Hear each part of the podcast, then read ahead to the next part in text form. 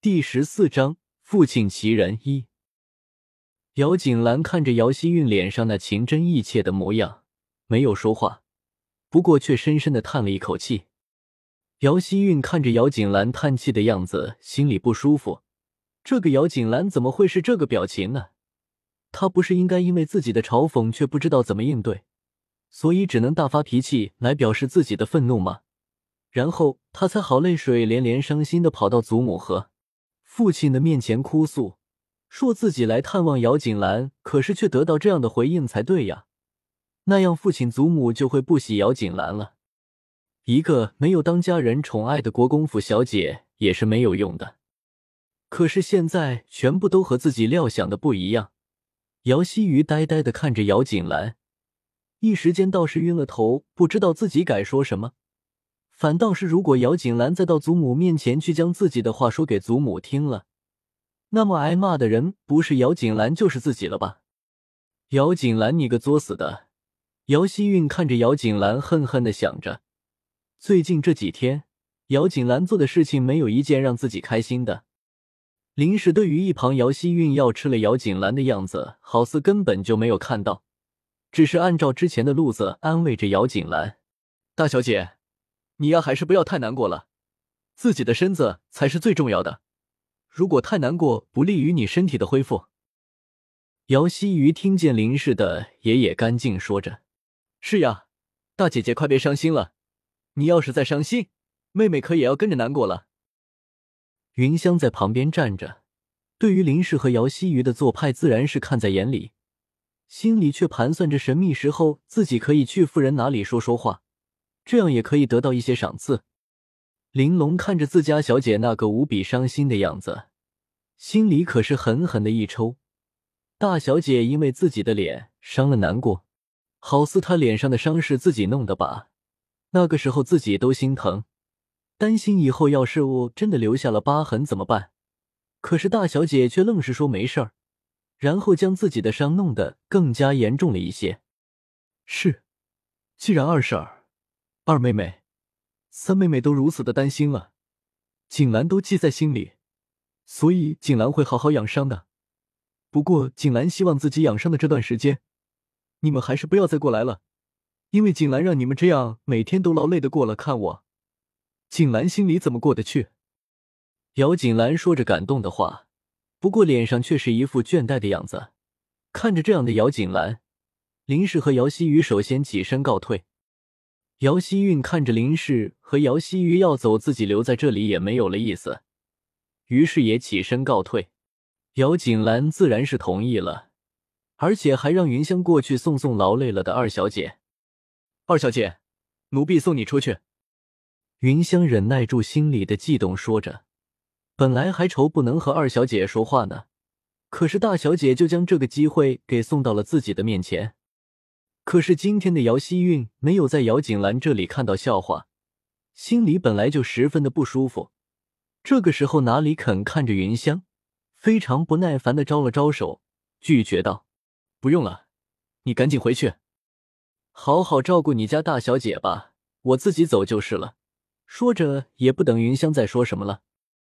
云香脸色有些难看的看着姚希韵带着丫头远走的背影，云香。二妹妹的身影非常好看，不是吗？就在云香看着姚希韵的背影的时候，姚锦兰不快不慢的声音传来。不知道怎么的，云香听着姚锦兰的声音，不自觉的打了一个冷战，然后立即回身低着头回话：“哪里了？好看自然是我们大小姐好看了，只是小姐您吩咐了我送二小姐出去，虽然二小姐说了不用，可是我们还是要将礼数给做足了。”免得人说大小姐招待不周。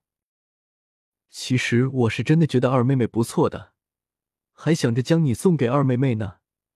毕竟我在这个国公府里不得宠，连带着你们也过不上好日子。姚景兰抵着头，语气里是说不出的难过。真的要将我送给二小姐？云香想着这个，心里就非常激动。不过好歹她还知道这里是哪里。很快的就压抑住了脸上的激动，转而平静的说着：“哪里能伺候小姐是奴婢的福气，奴婢不敢想别的。”不敢，并不是不想，不是吗？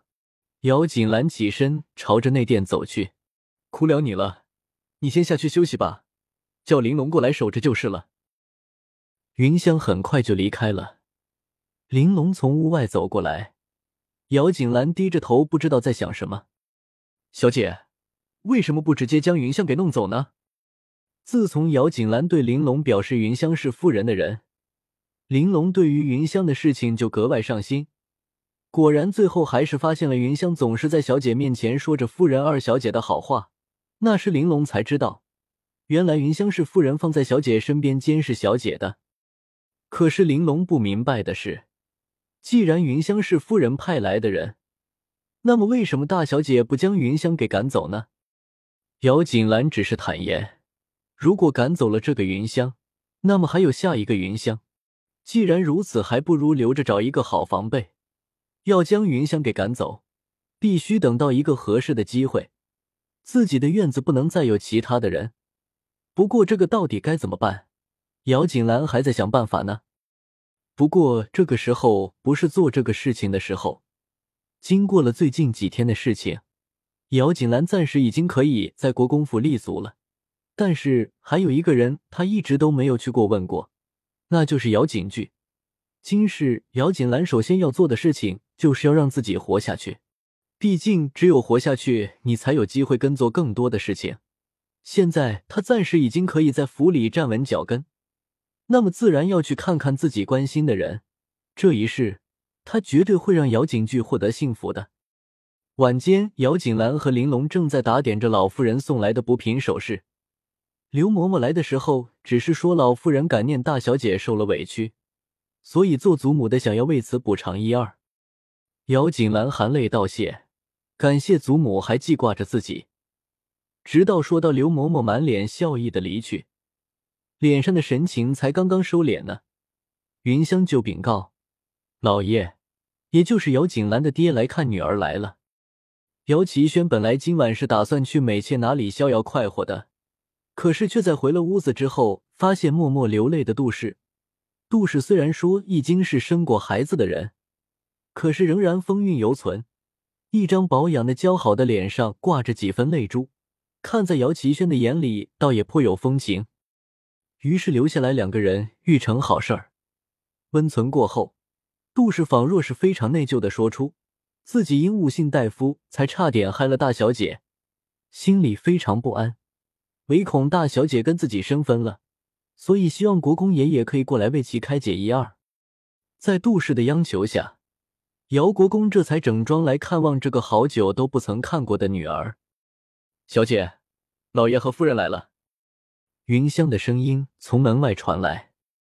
姚锦兰闻言，放下手里的单子，让玲珑将东西给收起来了，然后换上一副温婉的笑容，从容的吩咐玲珑：“玲珑。”请父亲和夫人在外少坐片刻，我换了衣服，马上就过来。是，小姐。姚锦兰坐在镜子面前，看着自己额头上的伤，再看看那天受伤被烫红的地方，因为有些结疤了，所以看着有几分难看。丫头本来说要给姚锦兰梳妆，将那些疤痕都给遮了的，不过姚锦兰却说算了，只是任由丫头给自己打理衣服。姚锦兰站在镜子面前，可是脑子里却迅速的流转，回忆着前世的时候姚国公待自己的情形。不过追忆往昔，如果不是姚国公对着自己在这个前妻留下的女儿根本就不假辞色，那么他又何必因为总是渴望父爱，从而去亲近得姚国公欢心的杜氏母女呢？想不到姚国公敬这个父亲，竟然才是自己所有祸事儿的源头。姚锦兰的心绪就有些不宁。当年，因为母亲是家里唯一的一个女儿，所以外祖父、外祖母非常的疼宠母亲，所以将母亲给养的天真不谙世事。在一天去庙里上香的时候，偶遇了父亲这个国公府的世子爷。要说姚奇轩，别的没有，倒是长得玉色可人，母亲重貌，从此对其一见倾心，硬是回家央了外祖父、外祖母要嫁过来。姚国公府本来就是日落西山，且姚奇轩又不是一个争气有担当的男人，外祖父哪里会同意？不过自古以来，女儿和真心疼爱自己子女之间的争论，从来都是子女赢的。只因为外祖父、外祖母一片爱女之心，所以终究是不忍唯一的女儿终日郁郁寡欢的，所以还是同意了。开始的一两年，两个人倒是郎情妾意，日子和和美美的。可是一个人的本性不是掩饰就可以的。过后，姚奇轩终究还是学着其他公侯伯爵府的贵人一般，专宠美妾，不爱家人。母亲那么爱重姚奇轩。为此始终不乐，直到自己不日将离世，才将杜氏给接进了府里。而后，终于是在生下姚景巨之后郁郁而去。从此，姚景兰和姚景巨这个前妻留下的子女，就更是被姚奇轩忘到不知哪里去了。不过，就算是这样，姚景兰也不得不承认，杜云兰可比自己娘亲厉害多了，不动声色的就将姚奇轩的良妾都给处理了。后面即使府里还有一两个，不过都是杜氏自己的人，又哪里敢跟杜氏争锋呢？所以姚奇轩除了杜氏所生的孩儿之外，倒是没有了其他的庶子庶女。因为已经历经了一世苦楚，所以在面对父亲这个词语的时候，姚景兰的心里已经不会再有多大的感受了。不过说是没有了期待，可是心里却也不得不感叹。